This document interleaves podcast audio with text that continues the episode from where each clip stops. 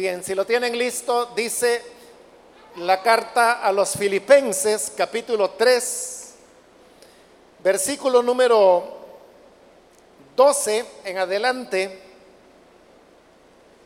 No que lo haya alcanzado ya, ni que ya sea perfecto,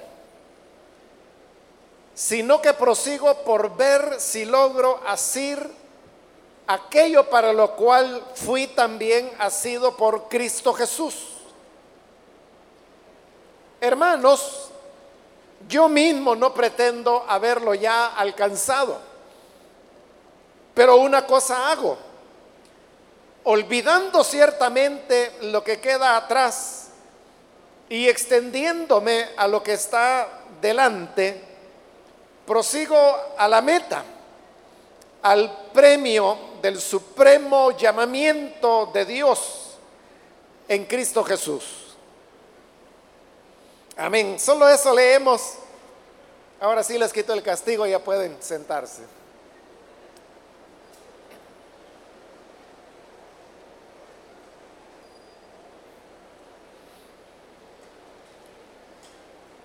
En esta ocasión el tema de este primer culto del año es el tema del liderazgo. Ustedes lo habrán visto o escuchado a través de la radio, de las redes sociales o, de el INTV. Pero en este momento no vamos a hablar de líderes de célula.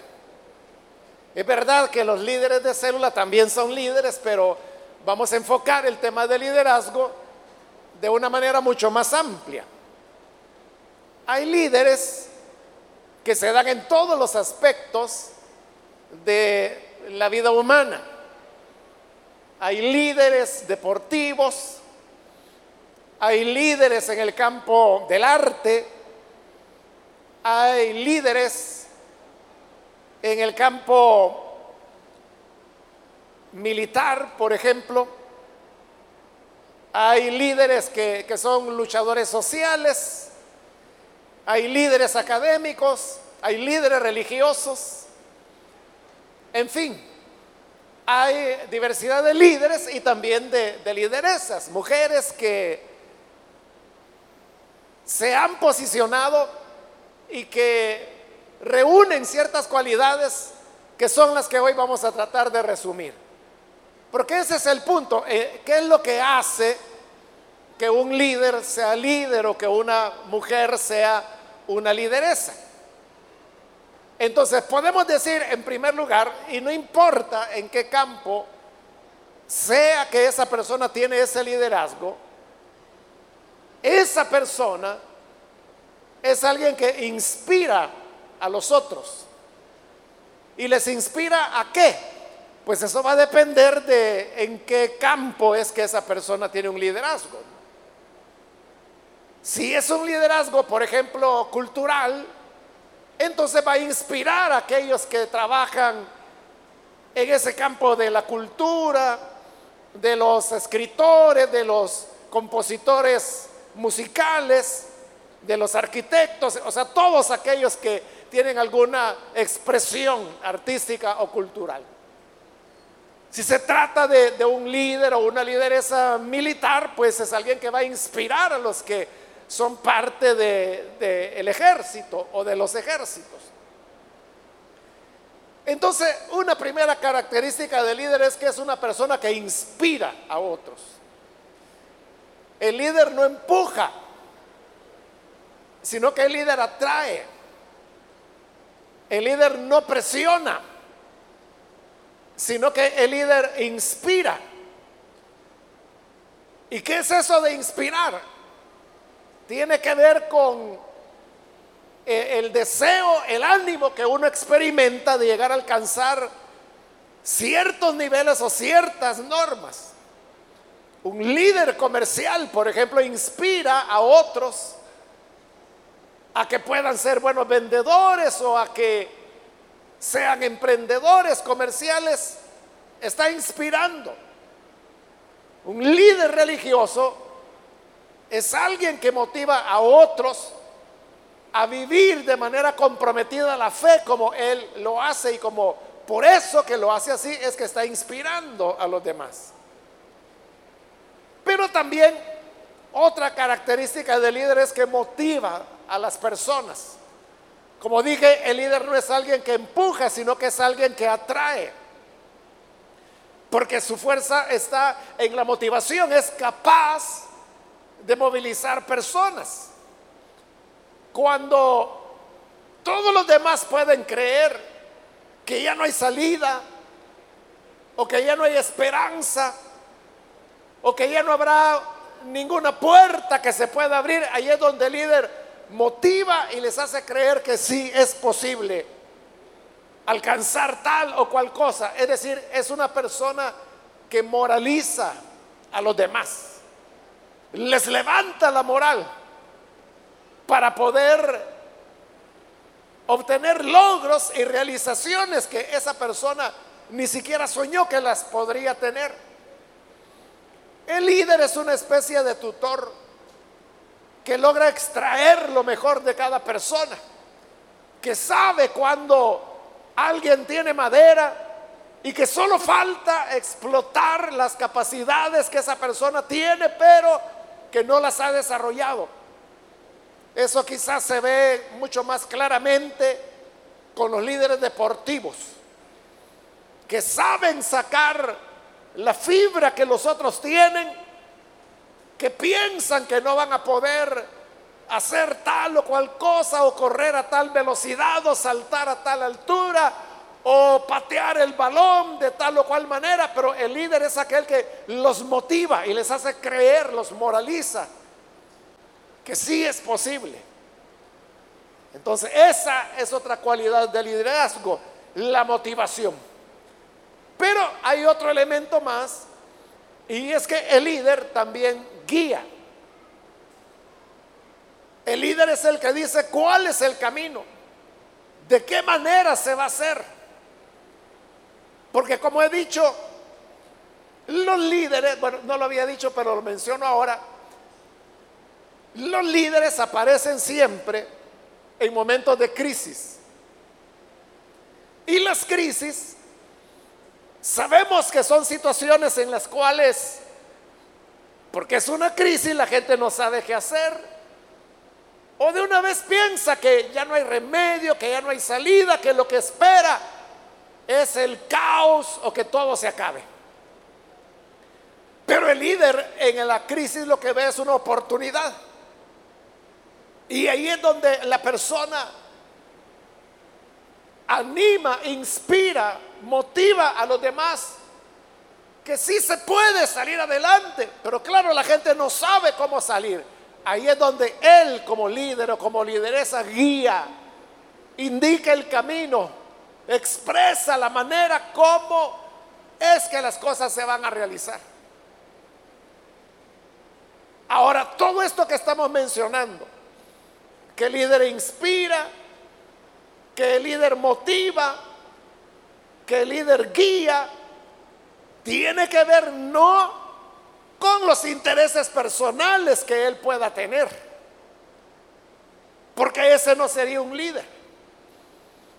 El líder lo que hace es luchar por los que son los intereses de todos.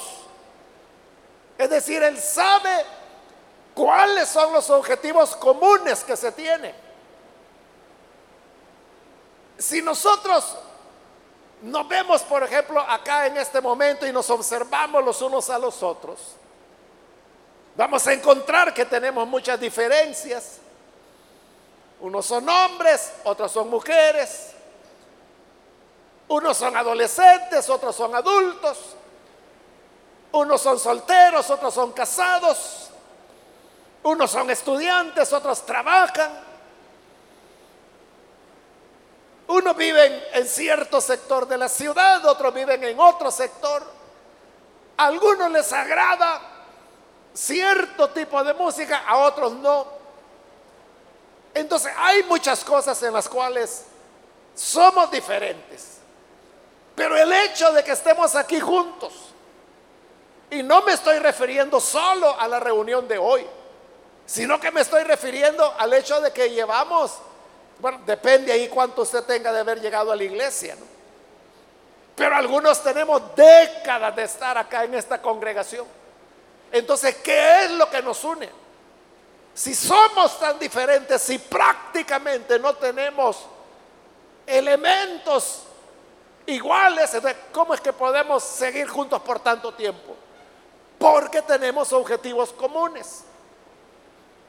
Un objetivo que, común que todos tenemos es el hecho, por ejemplo, de reconocer que Jesús es el Señor. Y ahí no importa si es un adolescente, si es un anciano, si es soltero, si es casado, si trabaja, si estudia, no importa qué es lo que estudia, no importa cuál es el color que le agrada. Todos tenemos en común el hecho de reconocer que Jesús es el Señor. Todos tenemos en común el interés de que la causa del Evangelio, la causa de Cristo continúe expandiéndose y que cada vez más y más personas conozcan al Señor. Entonces el líder trabaja sobre esos objetivos comunes que las personas tienen. Porque puede ser un país, puede ser un equipo deportivo, puede ser una universidad, puede ser una rama del ejército, puede ser determinada rama del comercio. Pero estas personas que están en estos sectores tienen elementos en común. Entonces el líder inspira, motiva, guía en el alcance de esos objetivos comunes que une a las personas. Y por eso es que los líderes son reconocidos cada uno en el campo de su influencia. Pero no basta con que un líder sea capaz de inspirar, de motivar o de guiar. Hay ciertas cualidades que podríamos decir son cualidades éticas que hacen de un líder un verdadero líder. Porque hay que decir también que existe lo que se llama los antilíderes. Los antilíderes son aquellos que también inspiran, que también motivan, que también guían en el camino, pero lo hacen con objetivos malignos, negativos. Nadie puede negar, por ejemplo, que Benito Mussolini tuvo liderazgo en Italia, allá por los años 30. Precisamente por eso los italianos le llamaban el duce, que lo que significa es eh, eh, el líder del modelo de Mussolini es que aprendió Hitler. Pero Hitler no solo aprendió, sino que salió aumentado. Y Hitler tuvo liderazgo, sin duda alguna. Y fue un liderazgo poderosísimo que no solo fue en Alemania, sobrepasó los límites fronterizos de Alemania, de Europa Llegó hasta Asia, llegó aquí a Latinoamérica, llegó a los Estados Unidos. Esto es algo que no se conoce mucho, pero en los años 30, en los Estados Unidos, fíjese, Estados Unidos estadounidenses tuvieron reuniones nazis en los Estados Unidos, en Argentina, en Paraguay, en Uruguay. Aquí mismo en nuestro Salvador, el que era presidente en esa época era un admirador del nazismo. El Salvador, ese es un dato histórico curioso, ¿verdad? Que El Salvador fue el primer país del mundo que reconoció a Hitler como canciller alemán. Fue el primer país. Tanto que hay una anécdota que no sé si será cierta o no, pero la he escuchado varias veces. Que cuando Hitler se enteró de que había un país en el mundo que se llamaba El Salvador, que lo reconocía como canciller alemán, Entonces él fue, pidió un mapa y empezó a buscar dónde está El Salvador. Ahí en Centroamérica y empezó a buscar ahí, señalando con su dedo la parte de Centroamérica y leía, decía, bueno, aquí dice Guatemala, Honduras, Nicaragua, pero ¿a dónde está El Salvador? No lo veo. Entonces alguien le dijo, mi Führer, que significa líder en alemán, ¿verdad? Mi líder está debajo de su dedo, le dijo. Te tuvo que levantar el dedo porque ahí estaba El Salvador tan chiquito, ¿verdad? Así es como él supo que existía este el, el país nuestro. Entonces note la influencia poderosa que tuvo. Pero la cuestión es de que ese liderazgo, ¿para qué lo utilizó él? Para llevar a 50 millones de seres humanos a la muerte. Y por eso es que su nombre es un sinónimo de vergüenza. Eh, el símbolo nazi, la, suástica, la, la cruz gamada, está prohibida casi en todos los países del mundo. En Alemania es prohibidísimo hablar de nazismo, o sea, no quieren ni recordarlo ni volverlo a ver. Por eso digo, el verdadero líder, o sea, pero que el líder arrastraba gente que, perdón, que Hitler arrastraba millones, lo hizo.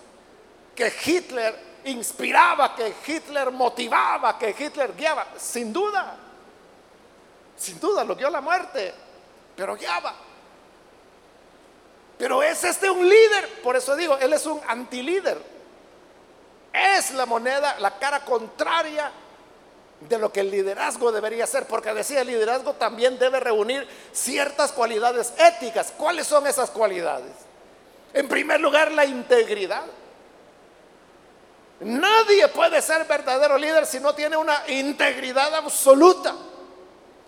Integridad significa rectitud en todo. Todo lo hace honestamente, todo lo hace abiertamente, todo lo hace de manera sincera. El verdadero líder también es empático con las personas sobre las cuales ejerce liderazgo. El líder no es despótico, no es autoritario, no maltrata a las personas sobre las cuales ejerce liderazgo, sino que es todo lo contrario, empatiza con ellos. Empatizar no significa que va a dejar de motivar para pedirle a una persona que llegue donde él sabe que puede llegar pero que esa persona cree que no, porque no quiere salir de su zona de comodidad. Pero ese animarle a que salga de su zona de confort porque puede alcanzar mucho más, lo hace con mucha empatía, con mucho respeto, con mucha consideración. Y además de eso, el líder toma decisiones efectivas. Eso es lo que hace que el líder quiera credibilidad. Y es que lo que dice, lo que decide, son decisiones y pasos que resultan, funcionan. Entonces la gente se da cuenta de cómo es que cuando se le escucha, las cosas marchan bien.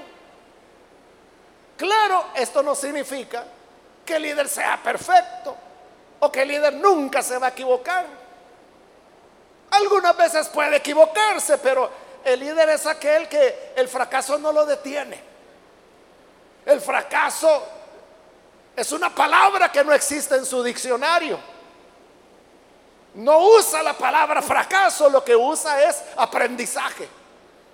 Entonces lo que la gente dice, bueno, fracasamos en esto, el líder dice, aprendimos en esto y vamos a seguir adelante. Entonces hay cualidades de integridad, de empatía, de decisiones efectivas, de amor, de solidaridad, porque el líder es generoso, el líder comparte conocimiento, ánimo, enseñanza, comparte lo que tiene, apoya, es generoso. Este conjunto de elementos es lo que hace que una persona alcance el liderazgo. Sería maravilloso que muchos de ustedes se convirtieran en líderes, en lideresas, en el área donde a ustedes les gusta, donde les interesa, que puede ser la arquitectura, puede ser la ingeniería eléctrica, puede ser el área de la medicina, pero que, que sean líderes. Pero para ser líderes hay que tener las cualidades que estoy mencionando. Todos iniciamos la vida con las mismas cosas. Nadie nace más aventajado que otro. Todos tenemos un cuerpo. Todos tenemos una mente y todos tenemos una vida. Eso lo tenemos todos por igual. Un cuerpo, a nadie se le ha dado dos, ni tres, ni cuatro cuerpos. A todos se nos dio un solo cuerpo, que es el que andamos colgado.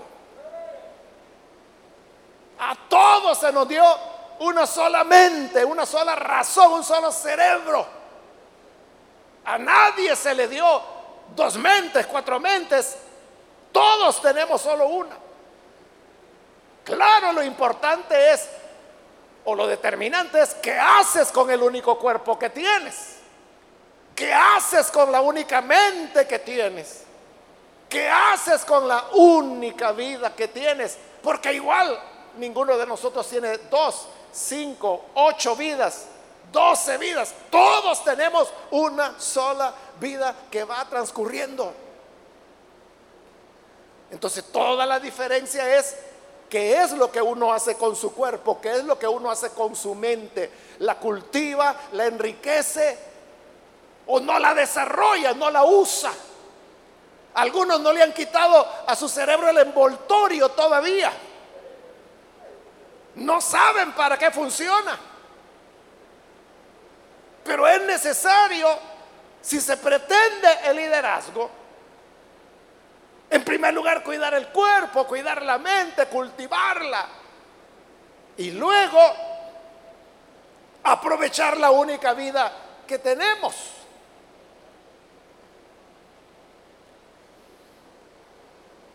Como seres humanos que somos, todos nos relacionamos con otras personas. Y todas las personas, oye bien esto, todas las personas van a producir uno de dos efectos. O una persona te impulsa a avanzar, o una persona te detiene de avanzar. Pero no habrá nadie neutro.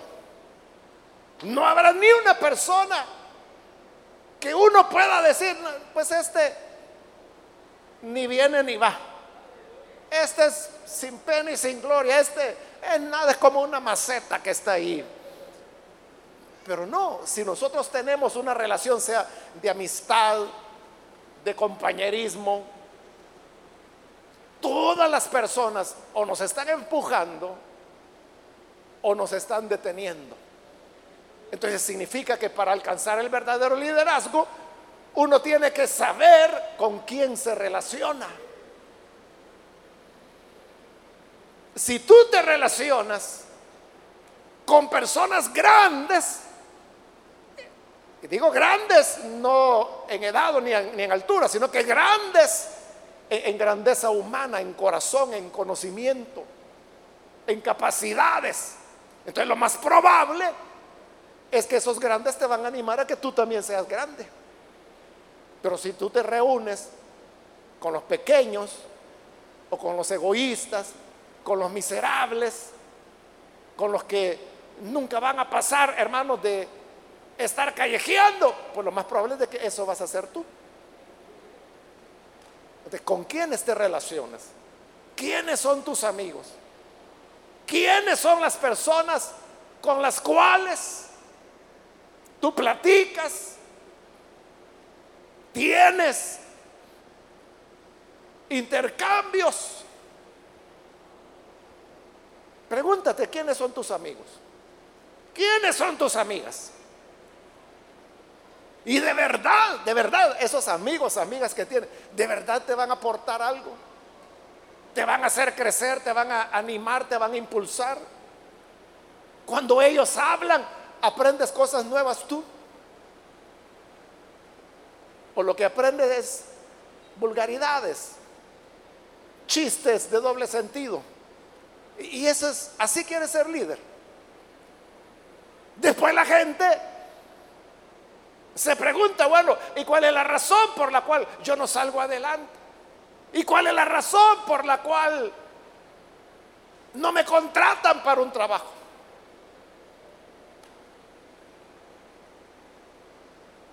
Es porque quizás nos están deteniendo aquellas personas con quienes nos relacionamos. Pero por otro lado, también es importante el cómo tú te ves a ti mismo. Porque tú mismo puedes ser tu peor estorbo. Dentro de el vocabulario, las palabras que nosotros usamos a diario para referirnos a nosotros mismos, siempre añade la palabra todavía. Esa palabra, la palabra todavía, añádela a tu vocabulario cuando pienses o hables de ti. Porque tú puedes decir, yo no aprendí matemáticas. Eso no es para mí. O sea, si tú dices eso, tú mismo te estás cerrando la puerta. Pero añade la palabra todavía y puedes decir, yo no entiendo la matemática todavía. Pero sí puede llegar a aprender. No he logrado, yo, yo no apruebo matemática todavía, di. Y de igual manera puede decir, no corro con la suficiente velocidad, pero añade, todavía. O puedes decir, yo no tengo la fe necesaria, pero añade todavía. Porque cuando tú dices todavía no, significa que un día sí la tendrás. Sigue trabajando, sigue caminando. No te cierres la puerta tú mismo. Añade a tu vocabulario el todavía.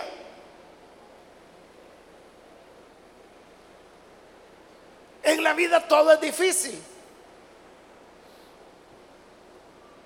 Es difícil tener un proyecto de vida y vivir de acuerdo al proyecto de vida es difícil. Pero también es difícil no tener un proyecto de vida y no saber para dónde vamos o si venimos. Es difícil encontrar amistades que nos, aporten, nos cultiven. Pero también es muy difícil no tener esas amistades que nos enriquezcan. Es difícil lograr tener un cuerpo que tenga buena salud, bien nutrido, que no tiene sobrepeso, pero tampoco anemia. Es difícil llegar a tener una salud equilibrada, pero también es muy difícil vivir con una salud desequilibrada. Es difícil vivir con sobrepeso o vivir anémicamente. Esto significa que en la vida todo es difícil. Es difícil encontrar buenas amistades, pero también es muy difícil vivir con malos amigos.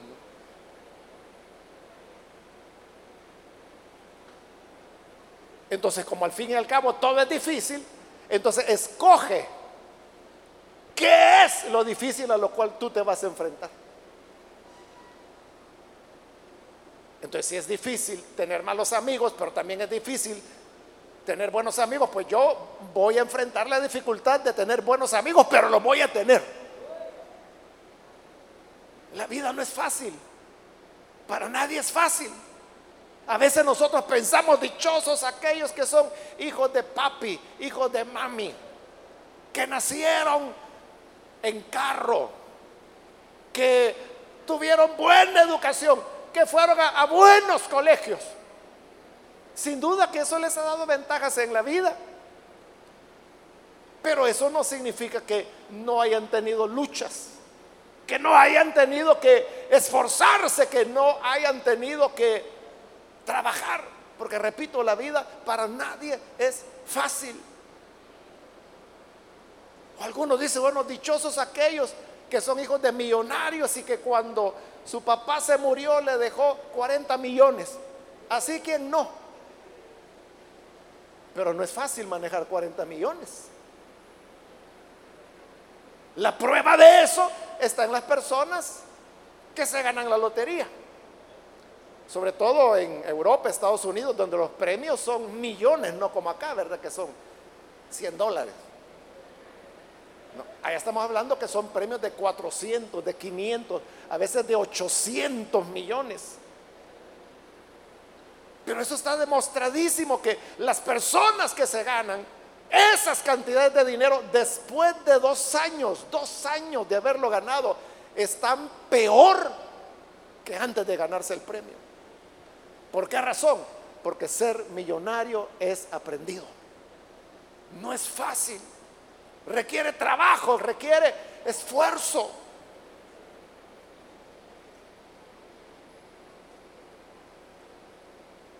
Entonces, todos estamos iguales. Todos tenemos un cuerpo, todos tenemos una mente, todos tenemos una vida. El punto es qué hacemos con ella.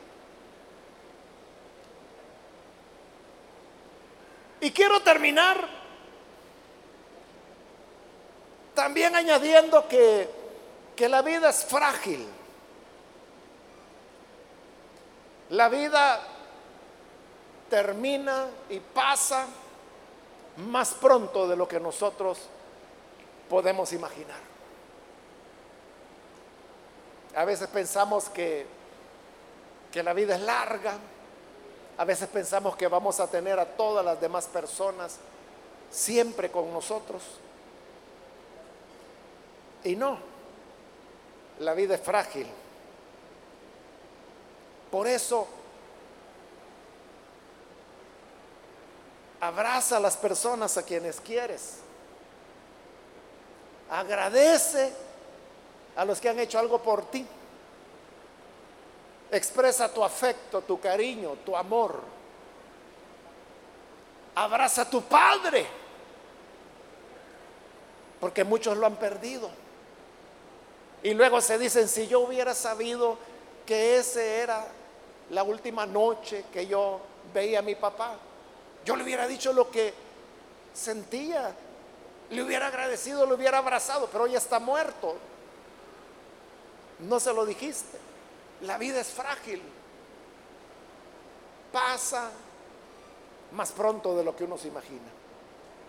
Entonces, hoy que hay vida, expresemos gratitud, expresemos cariño, abracemos, demos la mano, la vida es demasiado corta como para enfocarnos en mezquindades, en desprecios, en irrespeto, que son cosas que no valen la pena. Que Dios nos ayude para que podamos mejorar en todas estas áreas de nuestra vida y que mejorando de esa manera podamos llegar a ser líderes donde el Señor nos haya inquietado ahí. Como lo dice el lema, el eslogan de la cumbre global de liderazgo, dice, lidera donde estás. El que va a ser líder será líder donde esté. ¿Se acuerda de José? Estando en casa de su padre, lideraba. Lo vendieron como esclavo, lideraba. Lo metieron a la cárcel, lideraba dentro de la cárcel. Lo promovieron a gobernador, lideró como gobernador. Lideró donde estuvo.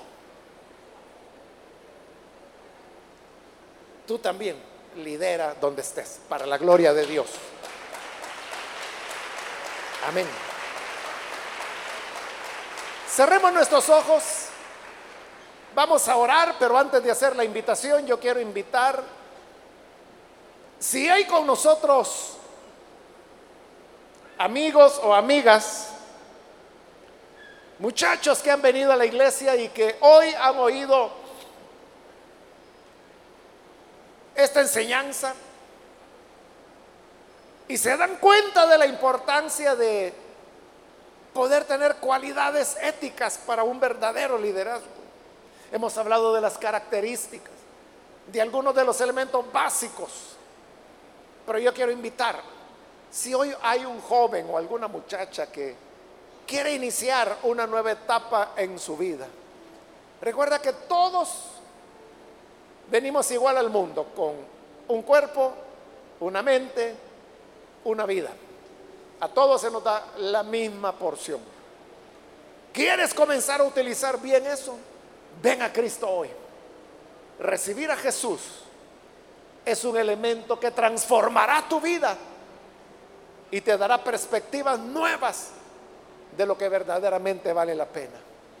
Si hay alguien que hoy quiere recibir a Jesús, por favor, en el lugar donde te encuentras, ponte en pie en señal de que deseas recibir a Jesús y con gusto oraremos por ti. ¿Hay algún muchacho, alguna muchacha que hoy necesita recibir a Jesús? Ponte en pie. Lo que queremos es orar. Orar por las personas que quieren hoy recibir a Jesús. Por eso estoy pidiendo ponerse en pie. Queremos saber si hay jóvenes que necesitan recibir a Jesús. ¿Quieres hacerlo tú? Ponte en pie. Ven al Hijo de Dios. Ven a recibir a Jesús. Es tu momento. Muy bien, aquí hay un joven que pasa, que Dios te bendiga, bienvenido. Alguien más que necesita venir para recibir a Jesús por primera vez, puedes ponerte en pie. Ven, vamos a orar. Muy bien, aquí hay otro joven. Dios te bendiga, bienvenido. Alguien más que necesita pasar. Ponte en pie. Acércate. Recibe este cambio, esta transformación en tu vida. Muy bien, aquí en medio hay una joven, bienvenida.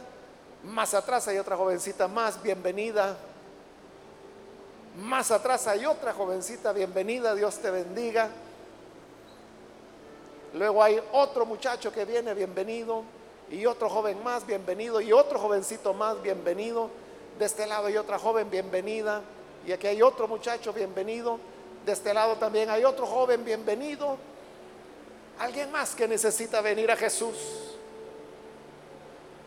Necesitas entregar tu vida a Él, ponte en pie. Ven, hazlo como estos jóvenes que están acá al frente. Puedes pasar, ven. Queremos orar por ti. Ese es el propósito, orar por ti. Bien, aquí hay una joven bienvenida. Dios te bendiga. Y aquí hay otra joven bienvenida también. Acá de este lado hay otro muchacho que pasa, bienvenido. Acá en este pasillo hay otro joven que viene, bienvenido también. Alguien más que necesita venir a Jesús. Acércate. Ven, queremos orar. ¿Puedes pasar?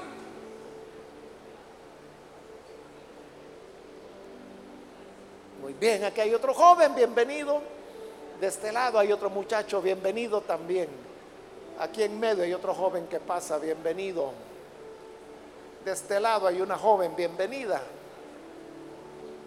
Y aquí hay otro muchacho, bienvenido también. Aquí adelante hay otro muchacho que pasa, bienvenido. Aquí hay otro joven que está pasando, bienvenido también. Acércate, ven. Hoy es tu oportunidad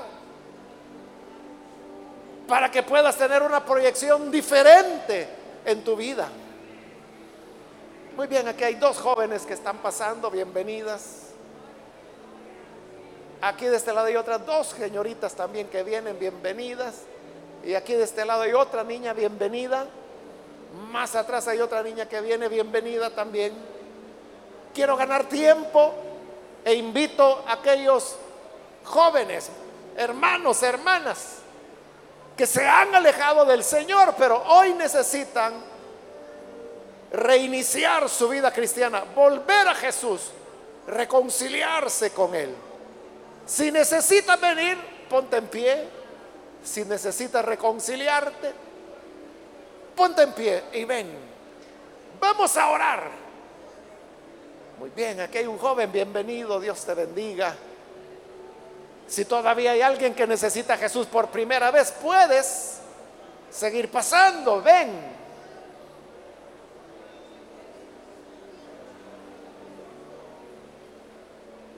¿Hay alguien más?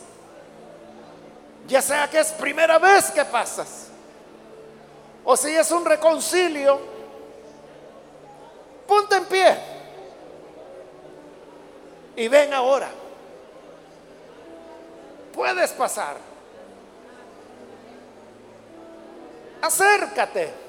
Lo que queremos es orar para que Dios te bendiga para que Dios te respalde, te ayude.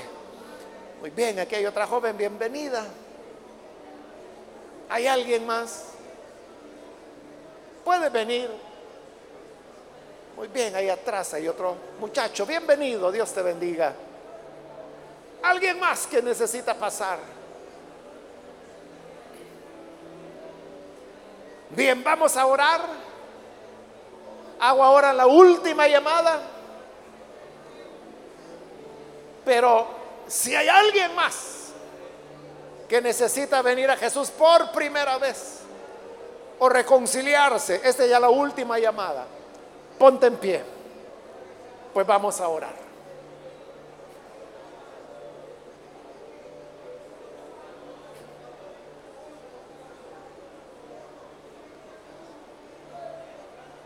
A usted que nos ve por televisión, quiero invitarle para que también reciba a Jesús como su Salvador.